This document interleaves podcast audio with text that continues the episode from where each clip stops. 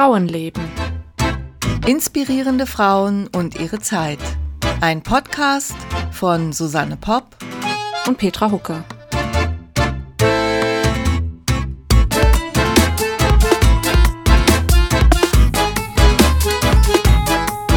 Hallo ihr Lieben, heute wieder im Doppelpack in München. Wieder im Doppelpack, hallo, hallo.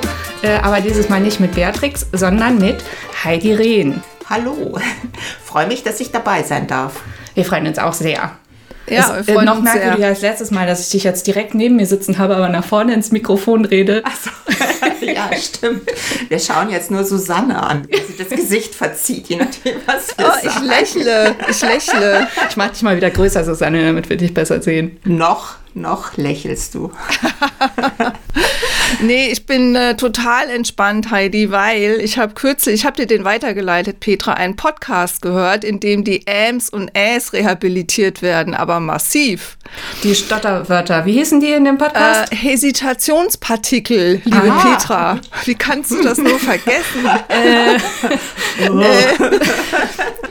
also, für alle zum Mitschreiben, Hesitationspartikel sind hilfreich. Sie strukturieren die Sprache und man kann besser zuhören. Und die Sprecherinnen kommen eher sympathischer rüber. Also ruhig ab und zu mal Ä und M machen, das strukturiert. Ich kann mich allerdings noch an meinen Geschichtslehrer erinnern, nennen wir ihn Dr. L. Punkt, der ganz oft ne gesagt hat, der hinter jedem Satz oder Halbsatz ne gesagt hat und die ganze Zeit ein kleines Stück Kreide in der Hand hatte und die ganze Zeit mit diesem kleinen Stück Kreide herumgespielt hat. Und ich habe den gesamten Geschichtsunterricht damit verbracht, dass ich gezählt habe, wie oft er ne gesagt hat und wie lange es gedauert hat, bis seine Hose Hose voller Kreidestaub war.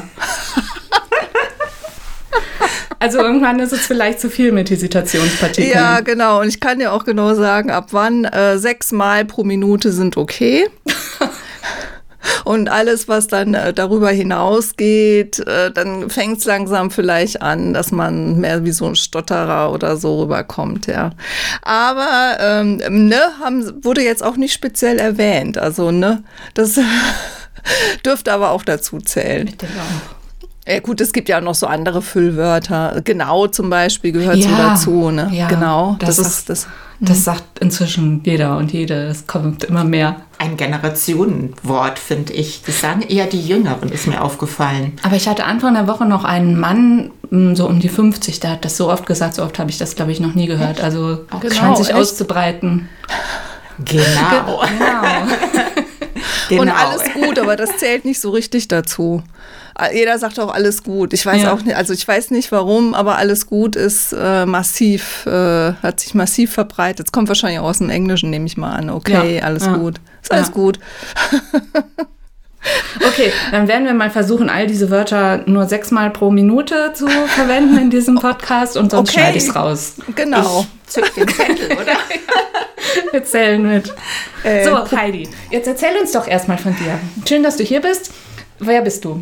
Wer bin ich? oh Gott. Gleich so eine schwierige Frage. Ich schreibe Bücher, das bin ich. Ich liebe es, Geschichten zu erzählen, das bin ich. Ich liebe Sprache, ich liebe Lesen, ich liebe Recherchieren. Ich liebe München, sieht man, glaube ich, auch an meinen Büchern. Mhm. Ich liebe Geschichte, also nicht nur Geschichten, sondern auch Geschichte. Hattest du einen besseren Geschichtslehrer als ich? Ja, wobei der auch sehr oft äh gesagt hat dabei seine Beine verknotet hat. Das machen wir uns mal ganz locker, hat er dann immer gesagt und hing dann so ganz verkrampft auf dem Pult. Aber ich habe viel gelernt und habe sicher da auch so einen Anstoß bekommen, klar. Mhm. Und hast du das studiert oder so? Ja, stimmt, genau, sollte ich vielleicht auch erzählen. Ich bin aufgewachsen im Rheintal, bin dann zum Studium nach München und habe hier Germanistik und Geschichte studiert. Genau, und mhm. da kam dann irgendwann so, durch Zufall habe ich mich da so reingekniet in Geschichte 20. Jahrhundert, Frauengeschichte vor allem auch und eben Geschichte Münchens in der Zeit. Mhm. Liegt ja nahe, wenn man hier wohnt. Und was diese äh, Frauengeschichten angeht, da hast du ja dann auch einige Bücher drüber geschrieben. Also ich weiß ja spontan Maria Mark, die Frau genau. von Franz Mark. Genau, die Frau des blauen Reiter. Dann über Erika Mann ähm, und jetzt schon wieder ein M, über Vicky Baum. Und in den Romanen, die jetzt keinen biografischen Bezug hat, versuche ich aber auch immer Frauengeschichte zu erzählen. Ich habe auch Romane aus der frühen Neuzeit geschrieben. Und da ging es mir eigentlich aber auch darum, Frauengeschichte zu erzählen. Jetzt nicht im Sinne von die, was weiß ich, also eine heißt zwar die Wundärztin, aber im Zuge meiner Recherchen habe ich festgestellt, dass Frauen damals auch schon eine sehr wichtige Rolle gespielt hat, die eben nicht die Frau im Haus oder zwar auch die Frau im Haus war, aber nicht so, wie wir uns das heute vorstellen. Sondern? Die Frauen waren im Prinzip Managerinnen zu Hause. Betrifft natürlich immer eine ganz bestimmte Schicht, aber das fand ich sehr spannend, dass gerade in Kaufmannsfamilien zum Beispiel ähm, das ganz Usus war, die Männer waren ja monatelang auf Reisen. Es war ja alles etwas langwieriger als heute. Mhm. Und da haben die Frauen zu Hause den Haushalt geführt. Und das hieß damals nicht kochen, waschen, putzen, sondern dafür hatten sie ja Gesinde, sondern sie haben wirklich diesen Kaufmannshaushalt organisiert, haben also die Waren weiterverkauft, haben die Bücher organisiert, haben die Korrespondenz gemacht, haben aber auch natürlich dafür gesorgt, dass das Gesinde so gearbeitet hat, wie sie sollten, haben natürlich ständig Kinder bekommen, die waren ja auch immer schwanger und haben diese Kinder versorgt, hatten dann natürlich Hebammen, äh, Näherinnen, also Nährerinnen, die die Kinder großgezogen haben, solche Sachen. Mhm. Ja, das war auch so ein Eindruck, den ich irgendwie mal, äh, den ich gewonnen hatte, als ich mich mit dem 19. Jahrhundert beschäftigt habe, dass es davor eigentlich ja anders war, ne? Also dass die Frauen davor vielleicht nicht auf dem Papier, aber in der Realität, also gerade so in diesen etwas gehobeneren Schichten eigentlich mehr, eher sogar mehr Rechte und Befugnisse und Aufgaben und so weiter hatten. Im 19. Jahrhundert hat man dann irgendwie gewaltsam versucht, denen das wieder wegzunehmen, ne? Zu sagen, so Kleinfamilie und Haushalt, Kind und dass, dass es sich halt dann darauf konzentriert. Und da war dann nichts mehr mit äh, zu Hause die Geschäfte managen, weil die Lebensbereiche sich immer stärker voneinander getrennt haben und für die Frauen blieb irgendwie nicht viel übrig. Genau, ich würde sagen, der Aufstieg des Bürgertums hat mhm. dazu geführt. Ich finde auch immer zu sagen, Frauen hatten mehr oder weniger Rechte ein bisschen problematisch, ja. weil man ja. nicht vergessen darf, die Männer hatten in dem Sinn, wie wir uns das heute vorstellen, ja auch keine Rechte. Der mhm. Staat, also diese Staaten waren ja ganz anders organisiert. Ja, das stimmt. Aber dann, wo der Bürgerbegriff erfunden wurde genau. oder wo es dann die Bürger gab, da waren die Bürger genau. Männer und, und genau. eben die Frauen waren in dem Sinne so äh, nicht gemeint. Ja, das blieb ja dann auch noch bis ins 20. Jahrhundert hinein so. Ne? Zum Beispiel in der Schweiz sogar noch viel, viel länger bis dann irgendwelche äh, Schweizerinnen äh, geklagt haben da, dagegen, genau. ne? dass das mit äh, dem Schweizer Volk eben auch die Frauen gemeint sind. Also, aber es ist tatsächlich ein bisschen ein Rückschritt gewesen. Würdest du das auch so sehen? Oder habe hab, hab nur ich das mit meinem rudimentären Geschichtsverständnis so? So aufgefasst. Wie meinst du jetzt Rückschritt? Also im 19. Jahrhundert meine so, ich. Also, ja, dass, genau. Dass, also ich, ich denke, es ist, es ist eine andere Organisationsform der Gesellschaft. Mhm. Und sicher würde ich auch sagen, auf Kosten der Frauen, weil die Frauen eingeengt wurden in den Wirkungsbereichen. Also ich würde da jetzt nicht von rechte Beschneidung sprechen, weil da, wie gesagt, das sehe ich ein bisschen problematisch, aber in ihrem Wirkumfeld, weil es dann so im späten 18., frühen 19. Jahrhundert damit begann, dass man einfach das als Fortschritt in Anführungszeichen gesehen hat, dass die Frauen sich aus allem rausziehen. Die ja. Männer die Geschäfte machen und die Frauen Haushalt, also im Sinne von, das ist ja dann eine bestimmte Schicht, die dann natürlich Personal hat, das Personal äh, beaufsichtigen, Kinder kriegen, gebären. Aufziehen haben ja dann auch meistens die Armen gemacht. Ja, aber du hast dich ja jetzt zuletzt eher im 20. Jahrhundert.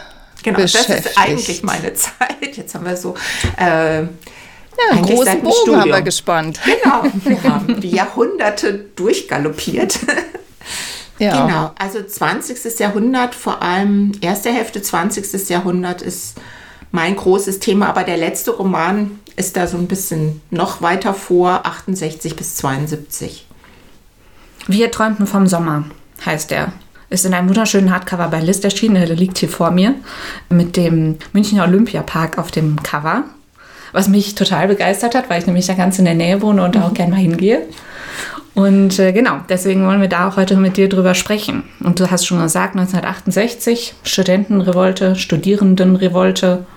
bis 1972 bis, zum, äh, bis zu den Olympischen Spielen und dem Attentat. Genau. Genau. Genau. genau. da ist das Visitationspartikel.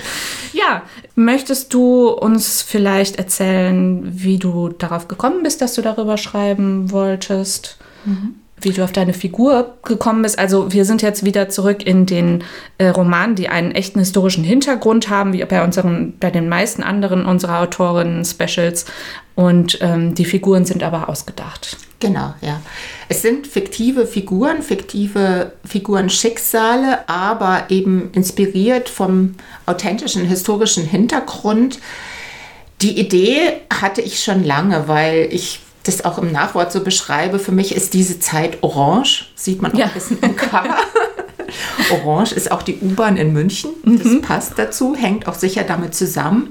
Und es ist eine ganz große Umbruchzeit. Ich habe die als Kind, so meine frühesten Erinnerungen hängen eben in dieser Zeit. Ich hatte in der Schule das Glück, sehr, sehr viele LehrerInnen zu haben, die in dieser Zeit ausgebildet wurden, dann eben auch bei diesen Studierendenprotesten mehr oder weniger dabei waren und mit diesen Ideen in die Schule gegangen sind und uns erzogen haben. Und mich hat es immer beschäftigt, was ist da genau passiert.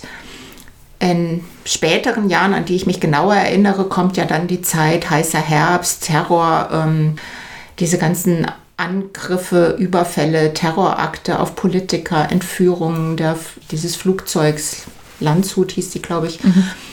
Das hat ja einen Zusammenhang und das wollte ich in diesem Roman auch erzählen. Ich wollte dann eben von einer Frau erzählen, die vom Land kommt, ganz zufällig in diese in dieses Milieu der Studierendenproteste reinschlittert, äh, da ihren Freundeskreis hat und dann bei den Protesten dabei ist, bei den Demos. Und was ich dann allerdings erst während der Recherche gelernt habe, ist, dass es in München an den Osterunruhen 68 zwei Tote gegeben hat pikanterweise bei den Protesten gegen das Rudi Dutschke-Attentat waren. Mhm. Dutschke wurde ja schwer verletzt an Gründonnerstag 68, hat aber überlebt und in München hat dann diese Protestwelle, die das ausgelöst hat gegen die Springerpresse, weil die ja ordentlich gegen die Studenten gehetzt hat, äh, zu zwei Toten geführt. Einmal ein Pressefotograf und ein Student. Und diese Todesfälle sind eigentlich bis heute nicht hundertprozentig aus, aufgeklärt. Mhm. Mir geht es jetzt weniger darum, diese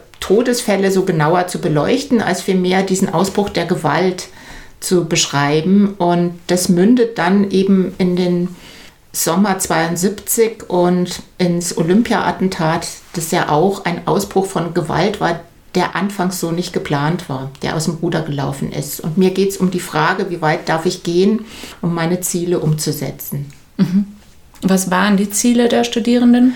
Bei den Protesten 68 in München ging es ja nicht nur um den Aufstand gegen die Presse, äh, gegen die Springerpresse, Bildzeitung vor allem im Zusammenhang mit dem Dutschke-Attentat, die ja den Attentäter auch extrem aufgehetzt haben, sondern es ging generell darum, einmal um speziell lokalpolitische Themen, dass eben das Leben in München extrem teuer ist. Äh, BAföG wird ja erst 71 eingeführt.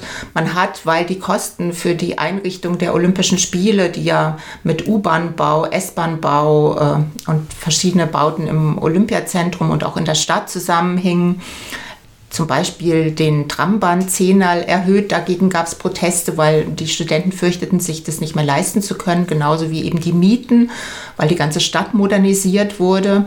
Dann ging es auf nationaler Ebene gegen die Notstandsgesetze. 68 gab es ja eben die große Koalition zwischen Bundeskanzler Kiesinger und der von Willy Brandt angeführten SPD.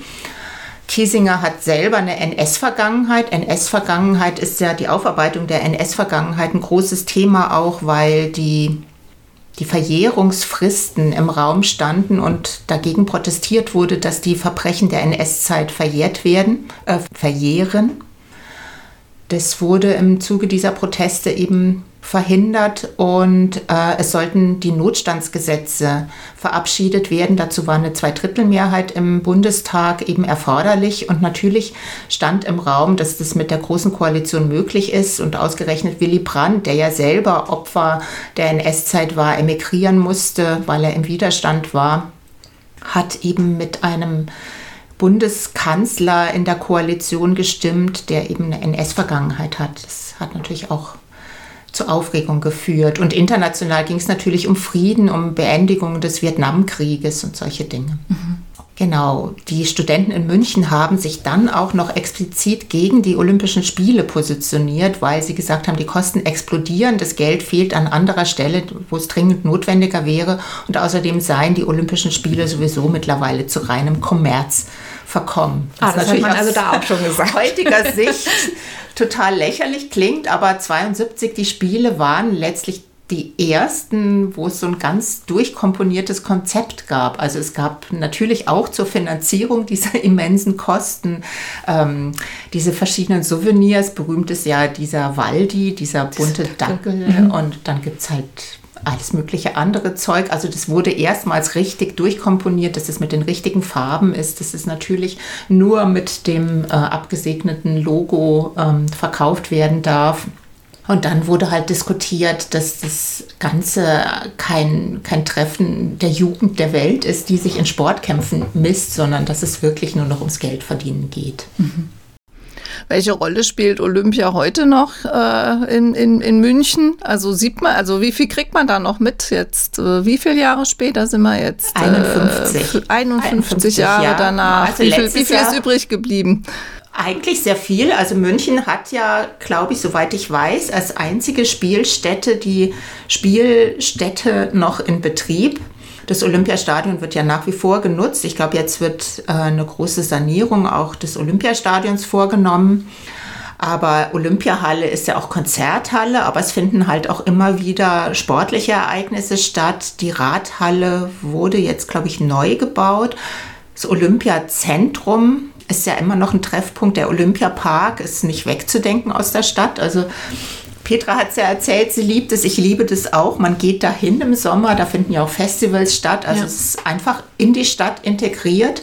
Und das Olympiadorf, also ich habe einige Freundinnen, vor allem Architektinnen, die dort leben, ja. ist ja sehr lebendig. Und eine Freundin von mir, die ist Architektin, die ist da ganz gezielt auch hingezogen, weil sie das architektonisch so wichtig findet. Ich finde das unheimlich spannend, wie das, ja. da, wie das da aussieht. Also es hat immer noch diese wahnsinnige 70er Jahre Atmosphäre, absolut. Und man denkt sich auch, was weiß ich, es ist doch nicht mehr energetisch sinnvoll da drin zu wohnen oder ähm, es ist halt alles entweder Beton oder Stein oder sehr viel und zwischen stehen dann zwar schon so ein paar Bäumchen und die Balkone, also die, da stehen halt Hochhäuser, die sind aber, die gehen, die Fassaden gehen nicht gerade nach oben, sondern so schräg nach so nach hinten, terrassenförmig, genau.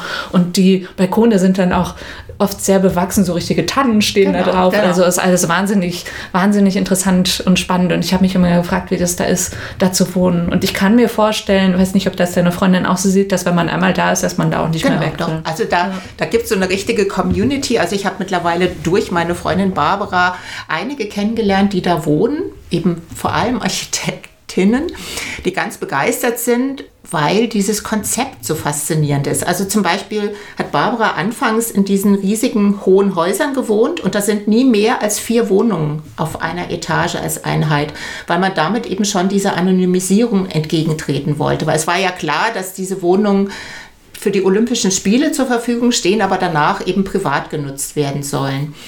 Und im Dorf, also in diesen anderen Häusern, die es da gibt, da gibt es ja einmal dieses Studentendorf, die mhm. haben ja so richtige kleine Würfel, wo sie drin wohnen. Das wurde ja auch modernisiert. Ist ja auch die Idee, dass, glaube ich, immer zwei da zusammen wohnen auf engstem Raum.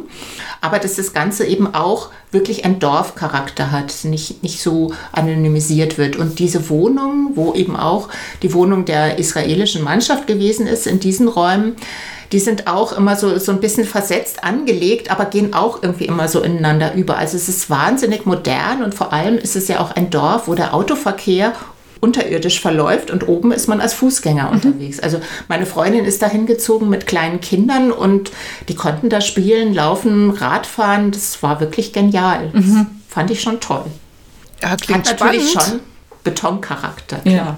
Und Aber auch ein Farbkonzept. Nicht, nicht, ja, stimmt. Ein genau. durchgängiges Farbkonzept. Und das wurde dann auch so gelassen genau. damals. Mhm. Das ist auch immer noch erkennbar. Mhm.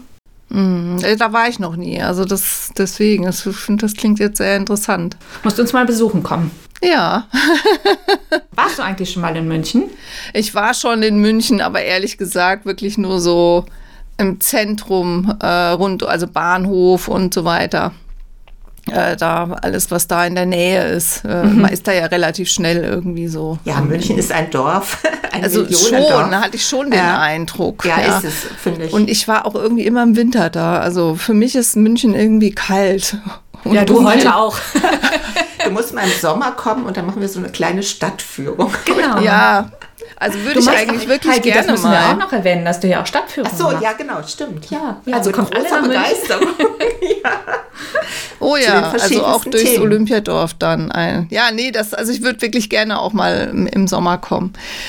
Ja, wir träumten vom Sommer, das ist ja auch der Titel äh, von deinem äh, Roman. Stimmt, und passend. Das spielt ja dann auch teilweise im Olympiadorf. Dorf, ne? Genau, ja. Ja. Aber du hast wahrscheinlich, du hast ja auch zwei Zeitebenen da drin und wahrscheinlich auch deshalb, weil du äh, ja meintest, das 67, 68, ne, da ging das also so los mit Genau, den genau.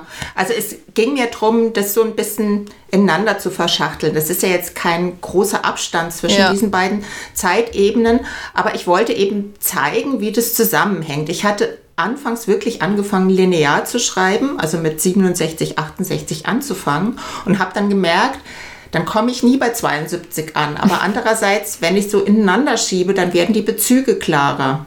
Das war mir ganz wichtig, dass ich eben auch immer zeige, wo sind die Figuren vier Jahre später. Also wie, wie hat sich das entwickelt. Anfangs sind sie gegen Gewalt und rutschen in diese Demos rein, die wirklich eskalieren und erstaunlich gewalttätig sind. Für München muss man auch immer sagen.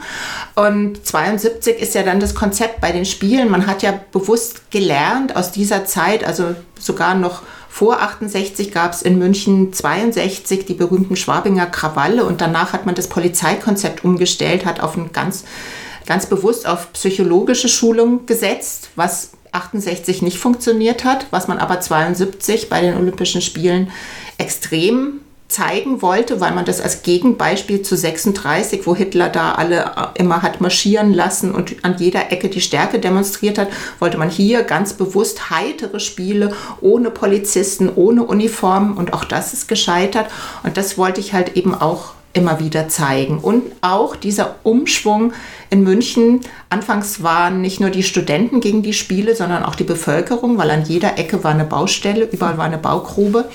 Und 72 fuhr die U-Bahn. München war aufgeräumt, war sauber, war schick, war modern und plötzlich waren alle für Olympia. Und da war so eine Euphorie in der Stadt. Da habe ich auch eben mit, mit vielen Leuten, die damals hier gelebt haben, gesprochen. Das hat eigentlich jeder gesagt. Jeder hat so gesagt, 68 furchtbar und erwähnt diese schreckliche Fußgängerbrücke am Stachus. Das war eine Zumutung.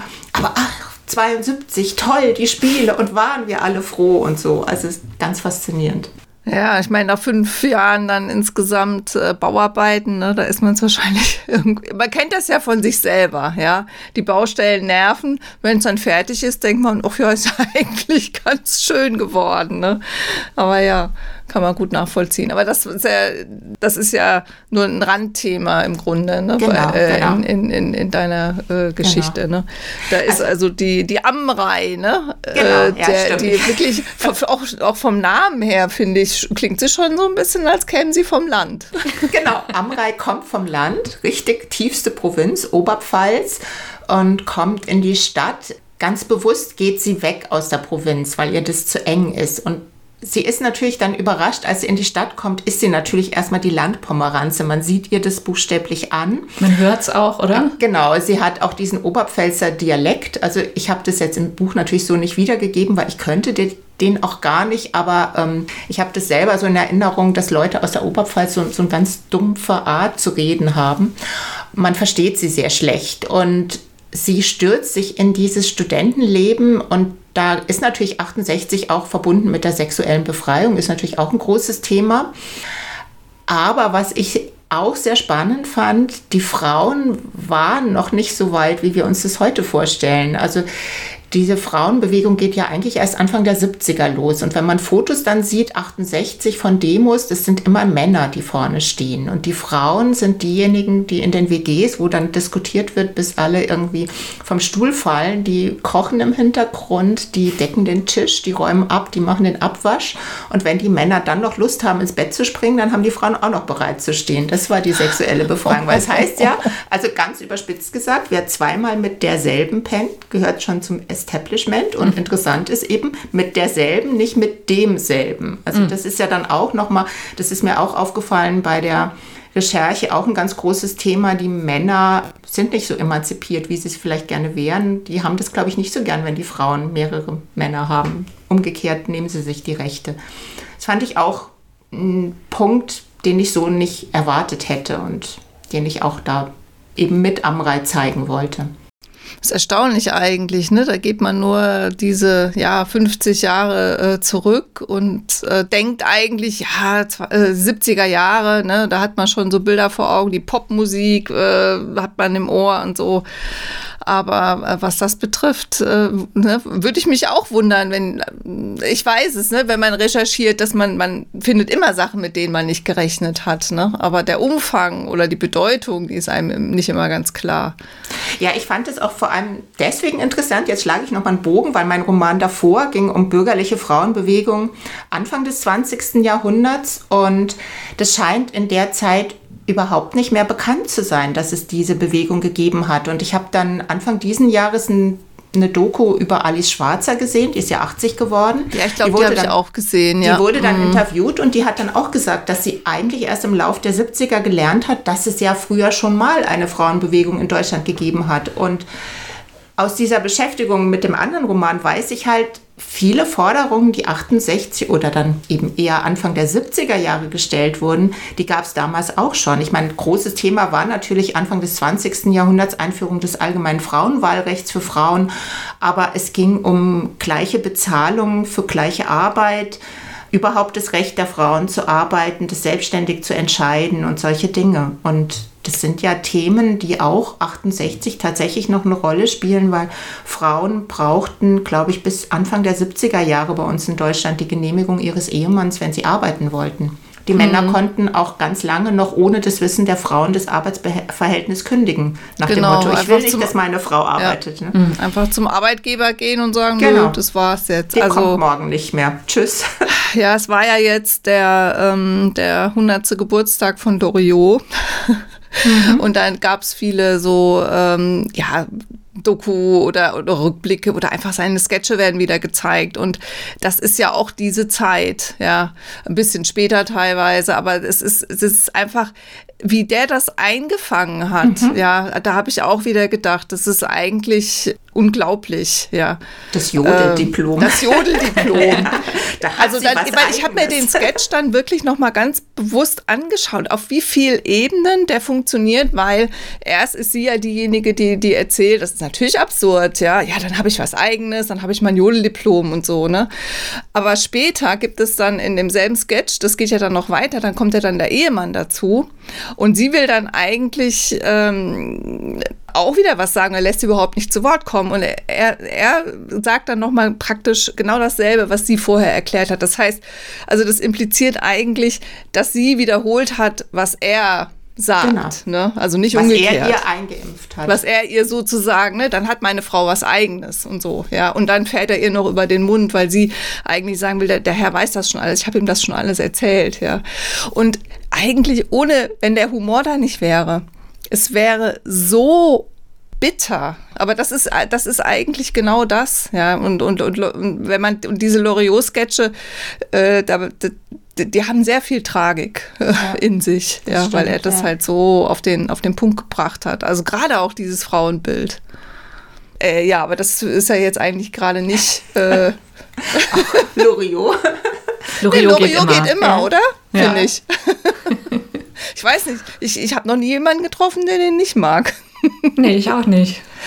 Obwohl er ja teilweise, also gerade bei diesem Sketch auch wirklich den Finger in die Wunde legt und man sich eigentlich wundert, das muss doch aus heutiger Sicht den Männern damals wahnsinnig aufgestoßen sein. Auch diese Szene, gibt es auch diesen anderen Sketch, wo ähm, es föhnt und bläst der Dings da mit diesem. Ja, ja. Es föhnt und bläst der Heinzelmann, wo Mutti sonst nur, genau. ich weiß nicht.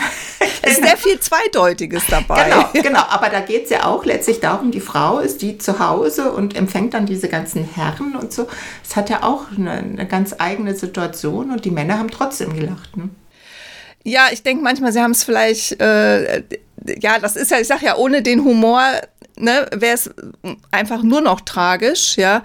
Aber ich glaube, der, der, er wusste ganz genau, was er da tut. Also äh, ich finde nicht, dass er irgendwie ein zweideutiges äh, Frauenbild hat oder dass er die Frauen da irgendwie vorführt oder so. Er führt Männer und Frauen vor, genau, ne, ja. gleichermaßen, ja, in, in, ja. in ihrer ja. Welt, ja. Und ich kam da jetzt drauf, weil das, was du beschreibst, weil das eigentlich genau diese diese Welt ist, ne, von, von der dann ähm, die dann eigentlich auch wieder ein bisschen vergessen hat, äh, dass zu allen Zeiten eigentlich Menschen schon versucht haben, daran was zu ändern. Ne? Und dann, also so wie die Alice Schwarzer sagt, ne? das war ihr, war ihr gar nicht bewusst. Und manchmal denke ich halt, wir vergessen es heute vielleicht wieder, ne? was die Emanzipationsbewegung für uns alles erreicht hat, ja, oder auch nicht. Ja, ich wollte gerade sagen, weil erschreckend ist ja, dass einige Forderungen durchaus heute noch Bestand haben. Gleicher Lohn für gleiche Arbeit. Richtig, mhm. zum Beispiel. Immer noch ja. nicht selbstverständlich. Ja. Oder auch so diese, diese El also wenn, wenn Familien, wenn man eine Familie hat, ne, die, die Aufteilung, äh, ich meine, klar, dass die Frauen die Kinder kriegen, das kann man nun mal nicht ändern, aber die ganze Care-Arbeit, alles, was mit Familie, mit Haushalt und so weiter zu tun hat, das kann man natürlich teilen. Und äh, das ist aber auch immer noch nicht unbedingt die Regel, dass, dass man von Anfang an so denkt. Ja, selbstverständlich teilen wir das. Und, mhm. und auch Arbeitgeber denken nicht so. Die denken immer, irgendwann sind die Frauen weg.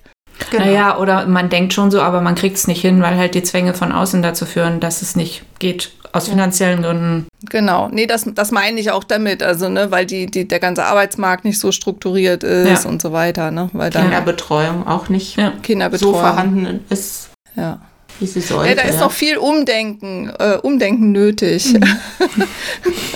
Jetzt sind wir schon bald in der Zukunft angelangt.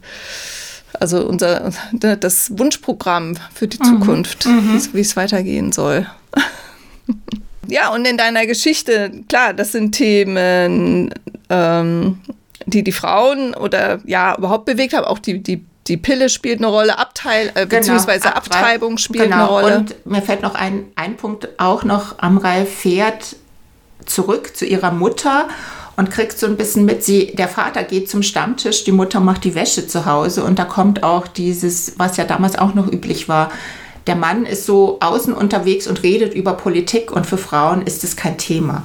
Frauen reden nicht über Politik. Und das ist ja auch eine Erfahrung, die Amrei dann in der Stadt macht, dass es da durchaus möglich ist, wenn auch, wie gesagt, bei diesen ganzen Diskussionen die Männer immer noch die Wortführer sind, aber die Frauen reden untereinander durchaus auch über Politik. Und das ist, glaube ich, auch noch eine Erfahrung, so, so eine Änderung, die sich da allmählich durchsetzt. Sie wohnt ja auch in dieser WG und da wohnen ja auch andere Frauen mit ihr genau. und die unterhalten sich dann schon. Also sie durchaus. wohnt bei ihrer Großtante. Ach richtig. Und genau, und das ist ja auch nochmal, die ist ja eigentlich ihrer Zeit voraus, weil die kommt eben aus dieser Zeit ähm, Anfang des 20. Jahrhunderts nach dem Ersten Weltkrieg. Mhm. Räterepublik, da war sie mit dabei und da gab es ja auch schon mal diesen, mhm. diesen Versuch und da waren die Frauen auch sozusagen in dem Moment wieder draußen, wo die Männer aus dem Krieg zurückkommen und sozusagen das Ruder wieder in die Hand nehmen. Ist ja auch oft zu beobachten ist, war ja nach dem Zweiten Weltkrieg auch das Thema. Und deswegen kann sie jetzt auch gut damit umgehen, dass ihre Großnichte es jetzt praktisch wieder versucht. Genau, also sie ermutigt sie ja, ja auch, ja. ja. Genau, obwohl sie eigentlich Großmuttergeneration ist. Ja, ist so eine coole ja. alte Dame. Ja, ich liebe sie, ja. Anna Mir. Ja, und dann äh, geht's, geht's äh, weiter, weil natürlich kann man keinen Roman über Olympia 72 erzählen, ohne über dieses Attentat genau, äh, ja. zu sprechen. Ne? Und das, äh, ich meine, wir wollen jetzt nicht den ganzen, ne, die Leute sollen das ja lesen, dein Roman. Ja, ja, es ist ja auch kein Roman Aber, über Olympia oder das Olympia-Attentat, ja. sondern das ist ja sozusagen nur ein weiterer Aspekt. Ein Teil davon. Ähm, ne? Es ist halt genau, halt auf dem, wenn man so das Cover anguckt, da ist schon äh, Olympia-Stein äh, genau, zu sehen. Das, ne? das ist halt so auch ein bisschen, hatten wir uns überlegt, der Verlag und ich, eben um auch die moderne diesen Epochenumbruch zu zeigen. Aber es ist, wie gesagt, kein expliziter Olympiaroman, sondern es, es soll generell um diesen Zeitenwandel Anfang der 70er gehen. Ende der 60er, mhm. Anfang der 70er. Und mhm. deine Amrei ist, äh, wird Hostess. Genau, genau. Und das ist ja auch ein Punkt, das traut sie sich ja erst ihren Freunden gar nicht zu erzählen, weil da die Frauen ja auch wieder in Dirndl gepackt werden, kurz, möglichst kurz. Viele haben ja dann den Saum rausgelassen, damit sie nicht ganz so kurz sind. Ein bisschen natürlich die Frau dann auch wieder als sexuelles Objekt. Und ähm, sie macht diesen Job aber, weil sie eben verschiedene Sprachen spricht und hat dadurch eben auch dann Zugang zu allen möglichen Bereichen und ist dann hautnah dabei. Und das da hatte ich den Glücksfall beim Recherchieren, so der Sechser im Lotto. Ich suchte eine Frau, die als Hostess damals gearbeitet hat und habe die bei einer Veranstaltung zufällig getroffen, angesprochen. Sie hatte Lust, mir Fragen zu beantworten und dann stellt sich raus, dass sie tatsächlich im Büro der kanadischen äh, Mannschaft gearbeitet hat, das zwei Türen weiter war als das Mannschaftshaus ähm, der Israelis, wo diese Entführung, diese Geiselnahme dann stattgefunden hat. Also genau, wie es dann Amrei erleben lasse, mhm. diesen Tag. Das ist ja wirklich ein Glückstreffer. Ja, ja. das ist wirklich irre, aber genau, soll man nachlesen, was da genau passiert und ja. Genau, den Roman. Wie, wie oft haben wir jetzt genau gesagt? Nicht genug, würde ich sagen. Er heißt Die Träumten vom Sommer. Ja, also das ist, das ist also die äh, Geschichte, kann man nachlesen, das Buch. Und ähm, was, was steht denn bei dir jetzt so an? Also was, was hast du vor? Wo, wo, führt, für, wo führt dich dein Schriftstellerleben als nächstes hin? Oder darfst äh, oder willst du das ich, nicht verraten? Ich bin da noch nicht in so einer spruchreifen Phase, sag ah, ich mal. Ich okay. suche da noch, es gibt sehr, sehr viele Themen, die mir unter den Nägeln brennen. Wie gesagt, Frauenbewegung, Frauengeschichte ist immer dabei. Du bist ja auch seit neuestem Mitglied in einem Frauenverein. Ja, genau. Nicht in einem, in dem, in dem Frauenverein. in dem Frauenverein. Genau, nicht ganz. Also insofern, äh, es ist der Verein für Fraueninteressen, der in meinem vorherigen Roman, die Buchhandlung in der Amalienstraße, eine Rolle gespielt hat. Den gibt es nämlich seit 1894, den gibt es seit eben nächstes Jahr 130 Jahren. Ich bin durch die Recherche darauf gestoßen und, und hatte dann natürlich auch Gespräche und wurde irgendwann gefragt, ob ich Mitglied werden darf. Und ich dachte ja natürlich, nein, da, da war Rilke war Mitglied, Kari Brachvogel, Gabriele Reuter. Ich dachte, Rilke Augsburg. war Mitglied in einem Fraueninteressenverein ausgerechnet? Die hatten da hätte ich jetzt Männer. nicht mitgerechnet. Doch, der war ein ganz großer Anhänger, auch der Kari okay. Brachvogel, die eben, das ist auch in meinem Roman ähm, Thema, diesen Münchner Schriftstellerinnenverein gegründet hat, als Unterverein in diesem Verein für Fraueninteressen. Mhm. Und ähm, da sind, glaube ich, heute auch einzelne Männer Mitglied, die dürfen auch Mitglied sein, sofern sie sich halt eben den Zielen des Vereins verpflichtet fühlen. Sofern sie sich benehmen. Ja, deswegen hatte ich das gesagt, weil ich hatte irgendwie Rilkes Biografie ein bisschen anders in Erinnerung, dass er schon ja. eher so auf dem Ego-Trip gewesen ist und äh, ja. ja. wer weiß. Äh, aber immerhin war er Mitglied. Ja, ja. Nee, das ist ja schön. Ja. Verein, Verein für Fraueninteressen. Verein für Frauen. Und die machen Veranstaltungen genau. irgendwie in München ähm, oder auch darüber die sind hinaus. Vor allem, also diesen Schriftstellerverein gibt es seit 1933 nicht mehr, weil die Vorsitzende war Jüdin und viele mhm. Mitglieder Innen waren Jüdinnen und wurden gegangen sozusagen, schon voreilig. Diese Geschichte ist ein bisschen kompliziert. Der hat sich dann selbst aufgelöst, aber diesen Verein gibt es durchgängig, den gab es während des Dritten Reichs, obwohl es Versuche gab, den gleichzuschalten. Wir haben dann eine Lösung gefunden, sich da durchzulavieren und hat seinen Schwerpunkt auf soziale Arbeit, Unterstützung zum Beispiel von Migrantinnen beim Deutschlernen, auch bei dem Einfinden in die hiesige Kultur, in, in das Alltagsleben. Dann machen sie sehr viel, äh, organisieren ehrenamtliche Tätigkeiten, organisieren aber auch Frauen im Umbruch nach der Familienphase, Wiedereinstieg in den Beruf und solche Dinge. Mhm. Ja, Heidi, vielen Dank. Das war alles total interessant und total spannend. Wir sind jetzt auch langsam am Ende unserer Folge äh, angekommen. Äh, vorhin fiel kurz die Bemerkung, äh, dass du ja auch Stadtführerin in München bist und ich habe mal das Stichwort Romanspaziergänge gehört. Wenn du uns da vielleicht noch was dazu sagen könntest. Also ich bin nicht Stadtführerin, sondern ich mache Romanspaziergänge zu ah, meinen. Ah, das ist das Roman. quasi. Das, das ist ah. ein Unterschied, weil Stadtführerin, da muss man so eine Ausbildung machen. Sowas mache ich nicht. Also ich mache das quasi ganz nach eigener Regie.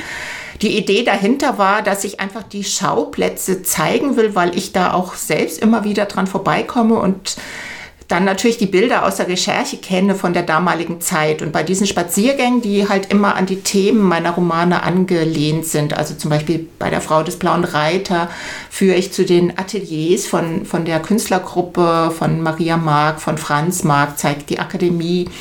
Oder jetzt bei Wir träumen vom Sommer gehen wir im Univiertel die Schauplätze entlang, wo die Demos stattfanden, wo die Proteste stattfanden, wo sich die Studenten getroffen haben. Da zeige ich dann eben alte Fotos von damals, lese aus dem Roman eine kurze Passage so zur Einstimmung vor und erzähle dann einfach diesen historischen Hintergrund. Ich sage immer, das, was nicht noch ins Buch gepasst hat, weil es einfach zum Romangeschehen nicht gepasst hat, wird sozusagen da nachgereicht, dass man da so ein abgerundeteres Bild bekommt. Spannend, schöne Idee. Also so eine alternative zur Lesung auch einfach, ne? So ein bisschen. Genau, also in Corona-Zeiten war es das tatsächlich, weil es ja. Freiluftveranstaltungen waren, genau. Und jetzt sehe ich so als Ergänzung, also Lesungen mache ich ja auch, aber diese Spaziergänge, die sind halt dann entlang der Romanschauplätze und da findet man dann auf meiner Website dann auch entsprechende Termine für nächstes Jahr. Also da bin ich jetzt noch nicht dabei bei der Planung, aber es wird nächstes Jahr in jedem Fall weitergehen. Wenn es wärmer wird, wieder in München. Genau. Da kann man sich dann auf deiner, das ist Heidi Rehn. Heidi-rehen.de. Heidi-rehen.de. So, haben wir das auch noch gesagt. Sehr schön. Damit auch jeder auch sofort draufklicken kann. Ich war auch schon mal bei einem, es war allerdings kalt, glaube ich. Also hattest ja. du das auch mal im Winter gemacht? Ja, ja, genau. Ich habe auch teilweise... Diesen Kaufhausroman. Genau, genau. Da hatte ich auch mal bei unter 0 Grad einen Spaziergang. Und ja, da war ich wohl dabei. sozusagen gemerkt, wie meine Finger, wie das Eis bricht, wenn ich sie bewege.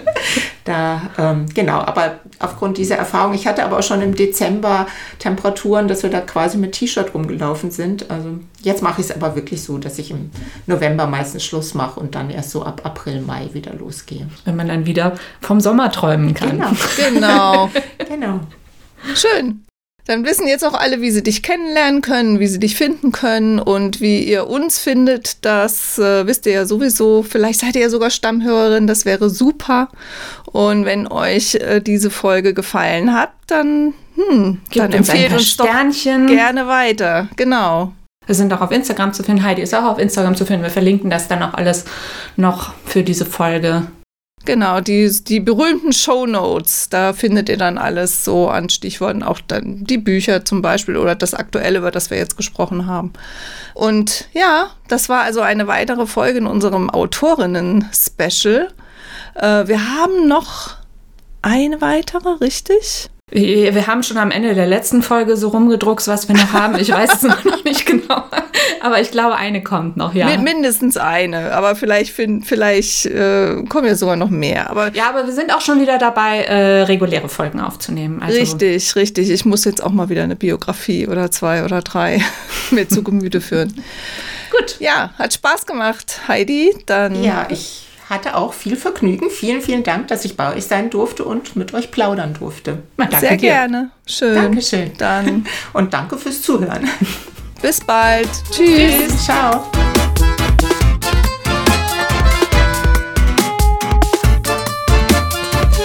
Wenn euch die Folge gefallen hat, dann freuen wir uns sehr, wenn ihr unseren Podcast abonniert und vielleicht sogar positiv bewertet auf den einschlägigen Plattformen.